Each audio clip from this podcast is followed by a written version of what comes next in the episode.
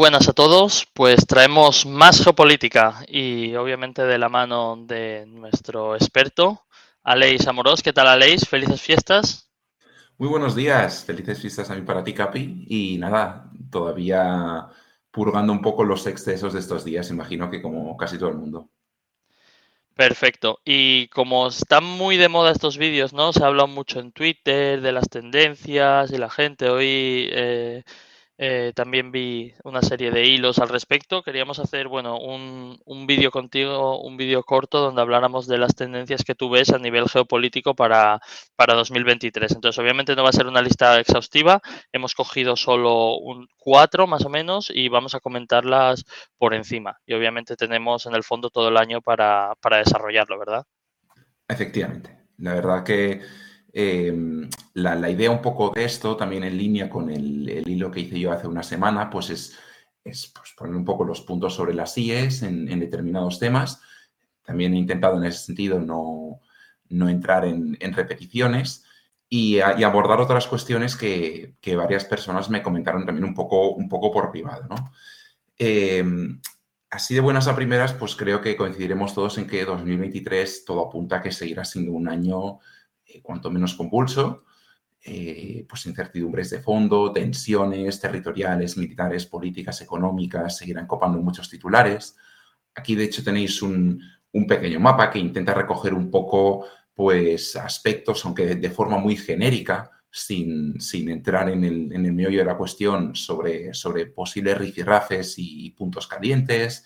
Eh, por ejemplo, China va a seguir siendo un, un país que, pues, que compara muchos titulares, tanto por la, reapertura como por la cuestión de, de, Taiwán, como por el tema de pues, el deterioro de las relaciones eh, diplomáticas y comerciales con el bloque occidental, por supuesto el conflicto con Ucrania y, Rusia, eh, en fin. Eh, y luego China va a ser China va a ser clave, yo diría, a todos los niveles, porque por un lado está el tema de la reapertura, por otro lado hay que ver cómo, ¿no? A un nivel eh, hospitalario, a un nivel sanitario, a qué número de muertes se van, tensión con Taiwán, qué va a pasar con Estados Unidos en ese pulso un poco que tienen. Entonces, por el lado de China va a ser un año eh, entretenido, lo podemos llamar así. Sí, sí, y por el lado de Europa, probablemente la clave va a seguir siendo, por un lado, la parte energética es indudable que, lo peor no ha pasado ni mucho menos, porque obviamente los números son los números y las necesidades de, gas, las necesidades de oil y demás de, Europa como país son las que son. Entonces hay que ver qué pasa con el tema Ucrania-Rusia, ¿sabes? En mi opinión, a mejor no va a ir. La pregunta es si va a ir a peor, ¿sabes? Ya, ya, ya. Pues me, va muy bien que menciones el tema de Europa justamente para enlazar con uno de los aspectos que yo quería comentar y que pues muy poco se habla, que es el tema del ciclo electoral. Fíjate que 2023 vamos a tener pues un, un superciclo electoral en, Europa con, multitud de citas electorales en, países con distinta preponderancia, pero que al final juegan una baza conjunta muy, muy importante. Y me explico. Fijaros que varios países de, lo que viene a ser la, órbita, la órbita de Europa del Este, como, Estonia, como República Checa, eh, ya más hacia finales de año la propia Polonia, que es un, caballo especialmente importante, pues se, citan en las urnas. Esto eh, va a tener eh, una, una importancia por dos motivos. Por un lado, porque muchos de estos países de Europa del Este se encuentran hoy por hoy con inflaciones disparadas, en muchos casos de doble dígito, incluso por encima del 20%, que obviamente está tensionando más si cabe el equilibrio eh, de, poderes y, la, y, de alguna, y, de alguna, manera la, tranquilidad social que puede haber en, en esos países.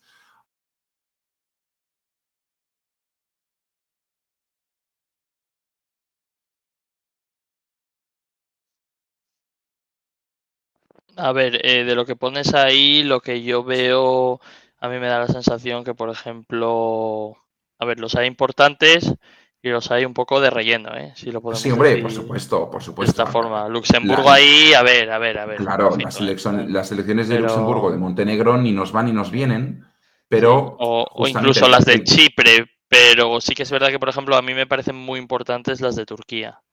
Las de Turquía... Sí, claro, a, eso iba a ir, que tenemos ahí una serie de patatas calientes, pues España en ir más lejos, pues cuarta economía de la Unión Europea, Polonia muy importante desde el momento en que tiene millones de refugiados ucranianos y pues de, alguna manera servirá como termómetro para medir el, el, malestar de la población con respecto a, la crisis migratoria. Eh, luego tenemos el tema de Finlandia, que es otro país que parece que no, pero es especialmente importante teniendo en cuenta que la dependencia energética con Rusia era enorme, especialmente en el tema gasístico y que el país pues lleva más de una década con retrasos a la hora de poner en marcha su flamante nuevo reactor nuclear, que estaba llamado a suponer un poco un bálsamo para desconectarse y adquirir una cierta independencia energética, pero eh, pues parece ser que los problemas se, se, apilan unos encima de otros, ¿no? un poco como, como pasa con Francia. Y luego sí que es verdad que hay países menores como Chipre, pero cuidado con Chipre, porque si bien como, como país en sí tiene una importancia muy poco relevante, es uno de los principales países que, que da cobijo a las flotas mercantes, junto a Grecia, que también tiene elecciones, y Malta. Por tanto, también va a ser importante, más si cabe, teniendo en cuenta que hace pocas semanas hemos visto la prohibición de exportación de petróleo ruso por vía marítima en todo el seno de la Unión Europea, y porque una parte de la isla, desde la década de los 70, está ocupada por Turquía, recordemos, tras la invasión, que justamente coincide efectivamente con las elecciones a mediados de, 2023 en, Ankara. Eh, las encuestas de hasta ahora no le eran precisamente favorables a Erdogan. Y va a ser Pero bueno, cuando lo eran, ¿no? O sea, yo desde que Erdogan está en el poder, en las encuestas siempre pierde y luego siempre gana. Efectivamente. Efectivamente. Y, de hecho se están empezando a ver, fíjate, se están empezando a ver eh, guiños, pues emulando un poco a, este intervencionismo de Erdogan, ¿no? Que en ese sentido pues obviamente tendrá sus críticos y que le tildarán de, pues de, manipulador, de oportunista y de, en fin, y de, otros términos eh, más desagradables incluso, y otros que lo tildarán de estratega. Por ejemplo, esta misma semana ha anunciado un nuevo descubrimiento eh, muy importante de, gas en las costas turcas del Mar Negro, que elevan las reservas estratégicas del país a más de 700.000 millones de metros cúbicos y eso obviamente les confiere pues un, potencial como potencia gasística notable. ¿no? Y luego está, por supuesto, la amenaza latente de las, de las invasiones militares terrestres, tanto en el norte de Siria como en Irak, que comentaremos luego, y que históricamente pues Erdogan ha sido eh, siempre un, oportunista en ese sentido, ¿no? Y ha jugado pues la base del nacionalismo turco en su favor para intentar eh, espolear el, el avispero. Sí, yo, y simplemente para cerrar con el tema de, Turquía por mi parte, que Turquía tiene, y es justo lo que pones aquí, mira, no puede venir mejor, pero Turquía tiene una cosa mejor que tener gas en su país, que es ser amigo de Rusia. Eso es. Que eso te da hasta más gas todavía. Claro, es, en ese sentido se les ha criticado mucho porque juegan eh, seguramente mejor que nadie pues esa, esa, doble moral en el sentido de pues, ser pertenecientes a la OTAN y al mismo tiempo ser uno de los principales socios comerciales de, Rusia. Eh, pero bueno, eh, hasta ahora su, frágil equilibrio entre un lado y otro le ha dado buenos resultados, especialmente a la hora de, de alguna manera, de, de conseguir posicionamientos mediáticos. ¿no? Por ejemplo, fue especialmente sonoro pues el caso de la mediación de Turquía para conseguir un acuerdo con los granos de, Ucrania en el Mar Negro, que cuando absolutamente ningún país era capaz de mediar entre Putin y Zelensky, pues ahí estuvo Erdogan y obviamente se marcó un tanto especialmente importante en, lo que es la, diplomacia internacional. Y, justamente hablando de Turquía, yo también espero que 2023 sea el año en que se rubrique eh, pues, eh, el, hecho de que el país dé un paso adelante como, como gas gasístico regional, ya no solo a través de los flujos de Rusia, que sin duda alguna van a ser especialmente importantes, eh, a través del Turk Stream, del Blue Stream, que ambos cruzan el, Mar Negro y que de hecho Putin ya manifestó junto a Erdogan pues, su interés y su intención de convertir a Turquía en un, en un hub gasístico regional que, que, permitiese también sortear la baza de Ucrania sino que también a través del, gasoducto de transanatoliano que eh, atrapa los, los, flujos de gas procedentes del mar Caspio, principalmente Azerbaiyán, y a través del cual también quiere intentar unirse a posteriori Kazajistán, ¿no? En ese pues, reequilibrio de fuerzas en todo lo que es el eje de Asia Central.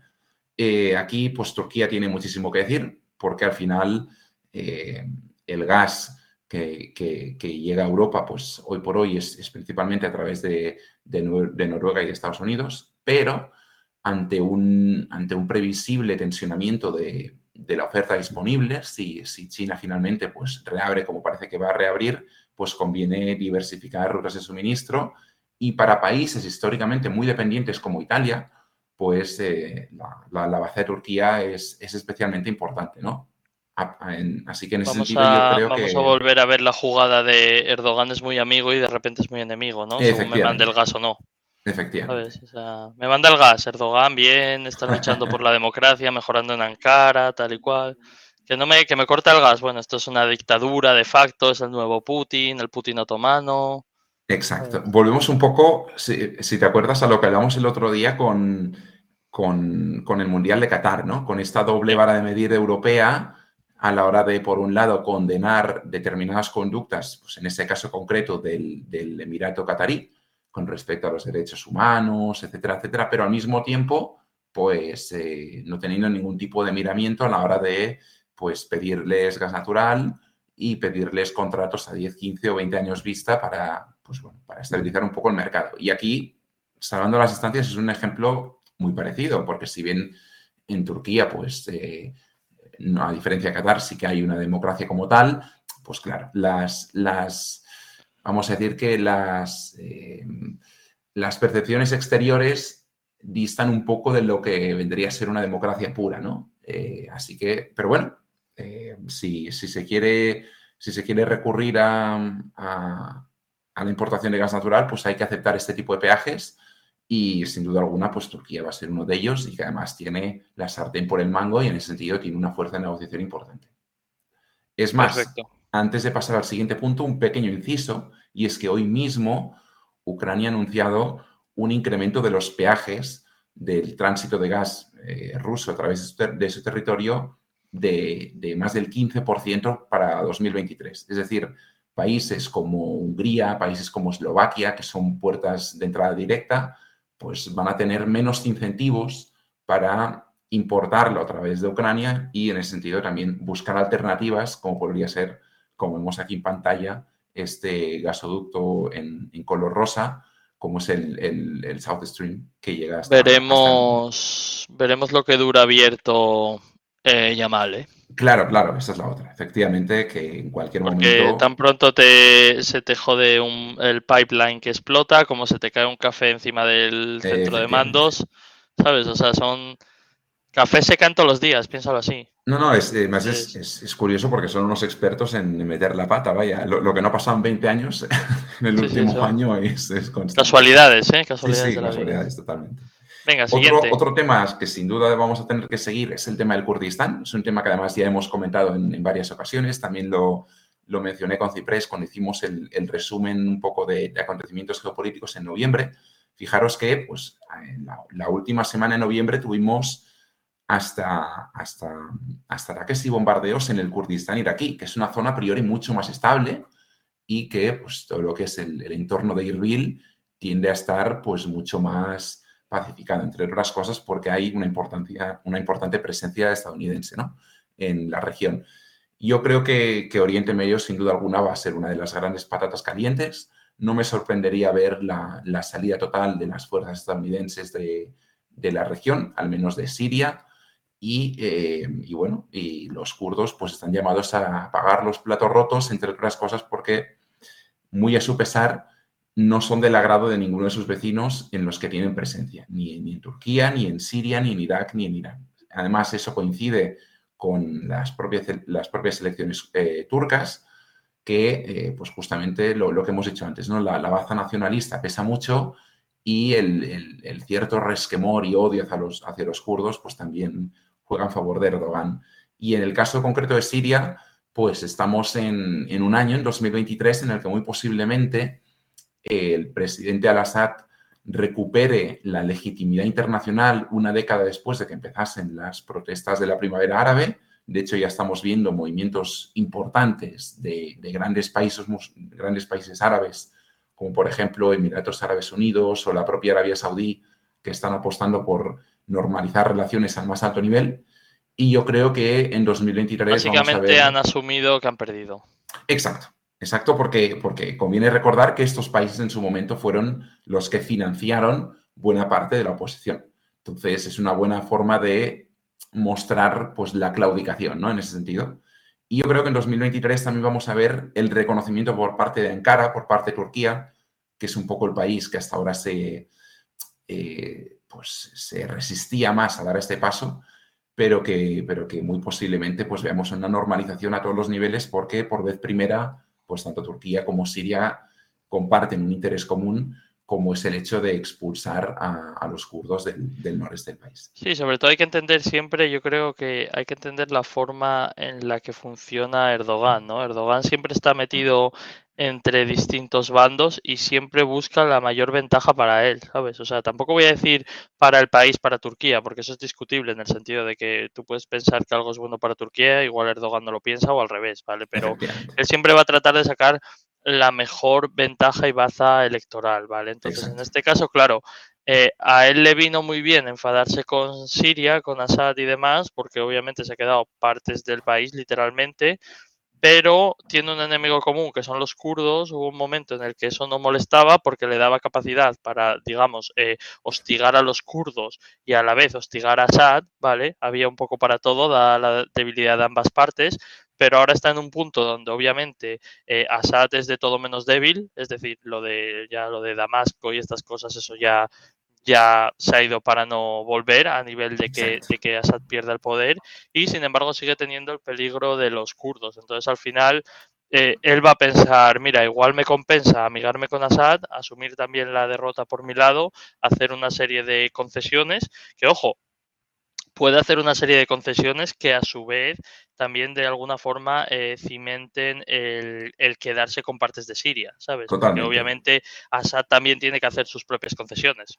¿Sabes? Entonces me refiero, eh, está en un punto donde tiene muchas cartas Turquía, donde Assad tiene muchas cartas y obviamente los que menos cartas tienen y además les han visto la mano son los kurdos. Sí, porque además el historial de, abandonos de Estados Unidos por parte de, bueno, en, los distintos puntos de la orografía kurda, pues es, notable y, me extrañaría mucho que, viésemos en ese sentido pues un, cambio de paradigma, ¿no? Y que Estados Unidos pues eh, intentase defender pues una comunidad, una etnia que además es apátrida y que no está reconocida por, por Naciones Unidas como un territorio de facto. Así que efectivamente.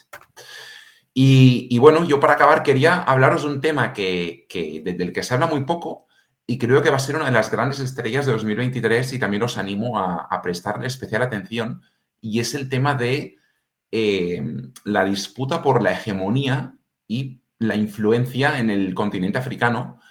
Eh, y es que no sé si, si, lo vieseis, pero hace una semana hubo una cumbre especialmente importante en lo que viene a ser Estados Unidos y todo el continente, y todo el continente africano, en la que participaron 49 presidentes y líderes de Estado africano. Eh, es un movimiento que busca, un poco en, línea con esta gráfica, recuperar la influencia y el peso que en su momento llegó a tener Estados Unidos y que en la última década pues, ha perdido de forma clamorosa en favor, de, en favor tanto de China como de Rusia como de Turquía. ¿no? África pues, se ha convertido en, un continente en que pues, las grandes potencias quieren, quieren eh, meter la mano y de alguna manera intentar beneficiarse, entre otras muchas cuestiones, porque es, una región rica en recursos estratégicos, empezando eh, por, los combustibles fósiles, pero también por minerales estratégicos. De hecho, en esta cumbre entre Estados Unidos y África se firmaron acuerdos, por ejemplo, para el suministro de cobre y de cobalto en países como Zambia. La República Democrática del Congo también tuvo, mucho que decir en, esta cuestión y se comprometieron hasta 55 mil millones de dólares en un periodo de tres años, cifra que, para ponerlo en contexto, supera los 40 mil millones que en su momento ofreció China o los 12.500 millones que ofreció Rusia hace tres años en 2019. ¿no? Por tanto, eh, tema espinoso, tema tema realmente interesante. Sobre el terreno, la verdad que, la presencia estadounidense es, es francamente eh, puntual y débil y situada en, zonas muy, muy concretas. Y en ese sentido, por ejemplo, eh, China ha sabido jugar mucho mejor sus cartas con sus grandes proyectos de infraestructuras que, bueno, que justamente han, han espoleado pues, eh, infraestructuras críticas como puertos civiles, como, como vías férreas, como autopistas, etcétera, etcétera. Por tanto, habrá que ver un poco este eh, reequilibrio de fuerzas en el continente africano. Sí, ese es un tema interesante porque obviamente África ha sido el continente totalmente olvidado por Estados Unidos en los últimos 40, 50 años, ¿no? Entonces sí, puede haber un, ciertas tropas aquí y allá, pero bueno, claro, para un país como Estados Unidos tener 5.000 tropas en un país es como nada, ¿sabes? sí, es absolutamente como para España mandar 40 soldados. Entonces, eso es algo a tener en cuenta y luego es lo que tú dices, que lo que China ha hecho de hecho, China, si te fijas, no, lo que hace no es primero decir voy a mandar soldados, al revés, lo que hace China es mandar dinero. ¿Sabes? Entonces, pero claro, lo hacen bien en el sentido de ellos mandan dinero, pero se hace desde las propias empresas chinas que ganan las contratas, invirtiendo en las cosas que a China le interesan porque le vienen bien, como tú dices, puertos, fundamentalmente, obviamente, para llevarse eh, minerales de África, los, las vías de tren y demás asociadas a eso y demás, ¿sabes? Entonces, en ese sentido, China lo que está haciendo es básicamente comprando África, poco a poco. ¿sabes? Y, haciéndolo desde una política económica como es la China, que es muy planificada en el sentido de decir, ¿qué necesitamos aquí? Pues necesitamos cobalto, por ejemplo, necesitamos litio. Vale, pues nos vamos a ir a este país, vamos a hablar con ellos, les vamos a decir que no se preocupen, les hacemos las carreteras, los trenes, el puerto, pero nos quedamos el, nos quedamos la mina, ¿vale? La mina a su vez es una empresa que, sí, tú puedes pensar que esa empresa es cotizada, pero en el fondo el 80% es del Estado chino. ¿Sabes? Entonces, es, es, una forma muy, muy inteligente por parte de los chinos, pero ojo que también no olvidemos la capacidad que en este caso, por ejemplo, los americanos tienen mm, totalmente demostrada de desestabilizar eh, países y no continentes enteros. Entonces me refiero, si China y Estados Unidos llegan a un punto de conflicto, ¿vale? Donde la tensión sube, tú sabes que los americanos tienen mucha capacidad de tratar de estropearles muchas de esas inversiones mil millonarias, ¿sabes? Sin duda. Eh, en muchos de esos países. Así que eso también es algo a, tener en cuenta. Sin duda. Yo creo que antes de, ver cualquier posible conflicto entre partes, lo que vamos a ver es un poco pues esta guerra latente de baja intensidad o guerra sucia, según se quiera llamar, en la que, eh, pues, de alguna manera, los campos de batalla, por así decirlo, eh, se juegan muy lejos de las fronteras de uno y otro. Y pues se buscan pues eh, zonas, eh, vamos a llamar, neutrales, en las que pues ya sea pues a través de, acuerdos comerciales o a través de, boicotear determinadas elecciones o sencillamente de, sabotear ciertas infraestructuras, pues ahí se pueden hacer daño unos y otros y sin duda en línea con lo, que comentabas tú, pues, pues en África más si cabe teniendo en cuenta que la calidad democrática de muchos de los países es, francamente débil, donde priman mayormente eh, autocracias y, en fin, y gobiernos autoritarios, pues en ese sentido tienen muchísimo que hacer. Y un último apunte antes de terminar, en mi caso personal, yo no, yo no lo considero una tendencia para 2023, pero se me escribió mucho preguntándome que por qué no había mencionado la, la, baza de Taiwán. Eh, bien, ya sabéis mi postura en, ese sentido. Yo personalmente creo que China eh, más pronto que tarde acabará intentando anexionarse la isla y muy posiblemente por, medios militares. Lo que pasa es que no es un escenario que yo contemple a, muy corto plazo, en este caso 2023, y justamente estamos viendo otras formas que tiene Pekín de influir en la isla. ¿no? Por ejemplo, hace un mes en las elecciones locales, pues el, el partido gobernante actualmente en Taiwán pues, sufrió una importante derrota, entre otras cosas porque basó mayormente su discurso en clave eh, confrontativa con China, en clave defensiva, en clave patriota, y justamente, eh, pues, si algo dejó claro las elecciones locales fue que la población no, no, está tan interesada en este discurso del miedo, eh, sino que pues, prefieren anteponer otras cuestiones como pues, su bienestar personal, cuestiones sociales, cuestiones estrictamente económicas, etcétera, etcétera. Esta es una muy buena forma que tiene Pekín al final de influir y de dinamitar eh, la resistencia que también pueda, pueda, ofrecer Taiwán desde dentro, ¿no? Eh, jugando muy bien sus cartas, sobre las provocaciones militares y en periodo preelectoral, como fue el caso, mantener un mutismo absoluto y no incurrir en, provocaciones innecesarias que, diesen alas a, este tipo de, discursos confrontativos.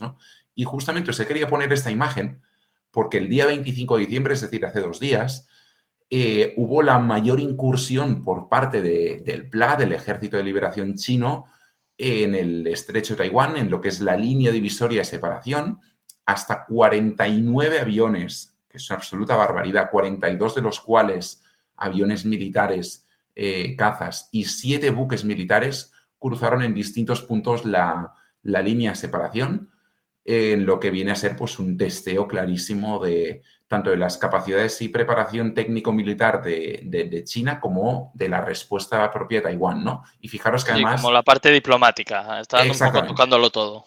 Exactamente. Y en ese sentido, pues yo creo que ejercen una presión muy comedida y muy estratégica en momentos concretos, porque esta incursión pues, fue la, tercera mayor desde que hay registros, eh, tan solo superada pues, por los días de, máxima, de máxima tensión cuando la, cuando la vicepresidenta estadounidense Nancy Pelosi pues, se le ocurrió la, magnífica idea en pleno verano de, venir a Taiwán en una, en una visita oficial de Estado. ¿no? Eh, entonces, yo sí que creo que vamos a seguir viendo este tipo de provocaciones, pero en ningún caso espero un 2023 que marque un punto de inflexión, más si cabe teniendo en cuenta lo que he dicho antes, ¿no? que en el, en el bloque estrictamente político, pues hemos visto una relajación de la confrontación porque el, partido gobernante se ha dado cuenta que solamente con la baza de, del discurso confrontativo con China, pues no tienen suficiente, ¿no? Y al final hay una isla que gobernar y China sigue siendo el principal socio comercial de la isla con muchísima diferencia, importando pues una cantidad enorme de, de productos agrícolas, pesqueros, tecnológicos, etcétera, etcétera, y también conviene pues mantener en la medida de lo posible pues unas relaciones sólidas y fluidas. Perfecto. Bueno, pues yo creo que este es un broche de oro para este vídeo y la verdad es que bastante interesante las, las predicciones de, 2000, de 2023. Vamos a tener, por un lado, muchas elecciones en Europa y por otro lado, muchos dictadores fuera de Europa, ¿no? Y puede ser un, resumen bastante bueno, pero sí, sí que es verdad que son, son temas a, a considerar y todo el tema turco unido a todo el tema kurdo y demás, creo que tiene puede tener unas derivadas muy, muy importantes que debemos tener en cuenta. Sin duda, sobre todo en el tema energético, que son los ámbitos que, más nos interesan. Perfecto, pues muchas gracias Aleix, un saludo a todos y espero que os suscribáis, por favor. Y, y nada, felices fiestas y nos vemos, nos vemos pronto. Así sea, felices fiestas. Adiós, adiós. Saludos, hasta luego.